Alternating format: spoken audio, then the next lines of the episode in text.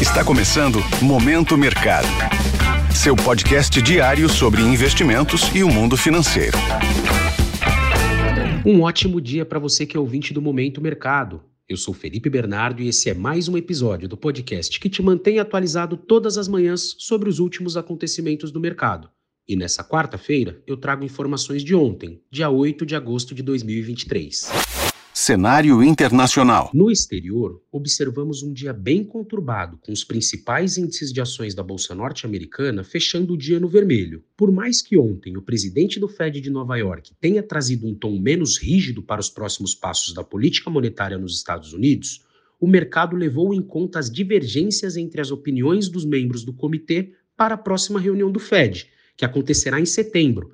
E a partir daí, a aversão ao risco dominou grande parte do dia no preço dos ativos. Somado a isso, a preocupação com os dados divulgados referente ao número de importações da China preocupou por conta de estar abaixo das expectativas do mercado. Diante disso, os ativos começaram a ceder e o índice Dow Jones fechou o dia com desvalorização de 0,45%, o S&P 500 perdeu 0,42% e o Nasdaq recuou 0,79%.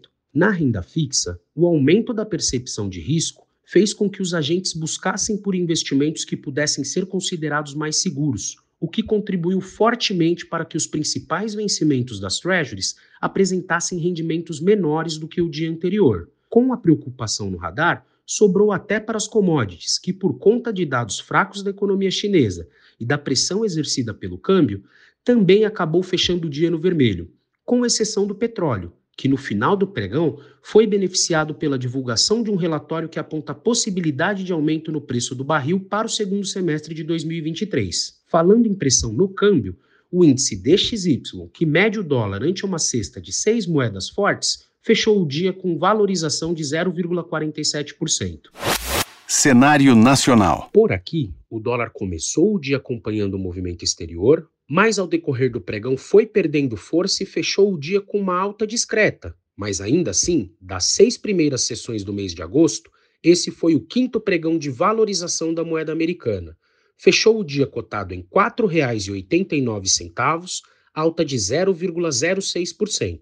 No mercado de juros, acompanhamos a continuidade do processo de forte queda na remuneração dos vencimentos ao longo do dia uma espécie de ajuste nos rendimentos, ainda repercutindo a ata do Copom e acompanhando a dinâmica baixista das curvas de juros no exterior. Na renda variável, o principal índice de ações brasileiro enfrentou o sexto pregão consecutivo de queda, com o cenário exterior contribuindo diretamente de forma negativa e após parte do mercado considerar que a ata do Copom não deixou claro quais serão os próximos passos referente à política de condução de corte de juros por aqui, se eles continuarão sendo incisivos ou se teremos movimentos mais modestos.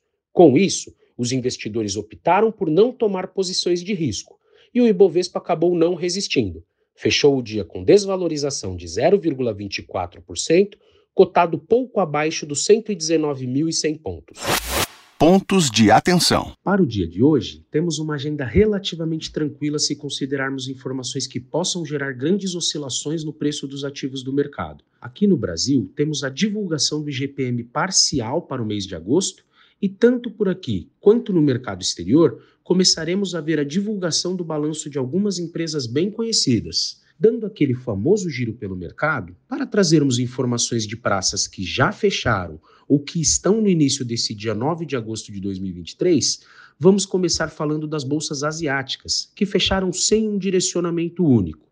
O destaque fica mesmo por parte da China, que vem sendo constantemente o holofote por conta da divulgação recente de alguns números de sua economia. Esses números vêm demonstrando certa fragilidade e a bolsa chinesa acabou fechando com queda de 0,49%. Na zona do euro, o mercado opera majoritariamente em alta nesse início de quarta-feira, e os futuros de Nova York seguem a mesma linha, iniciando o dia no azul. Tanto no velho continente quanto nos Estados Unidos, o mercado está ansioso e de olho nos dados do CPI americano, que será divulgado amanhã.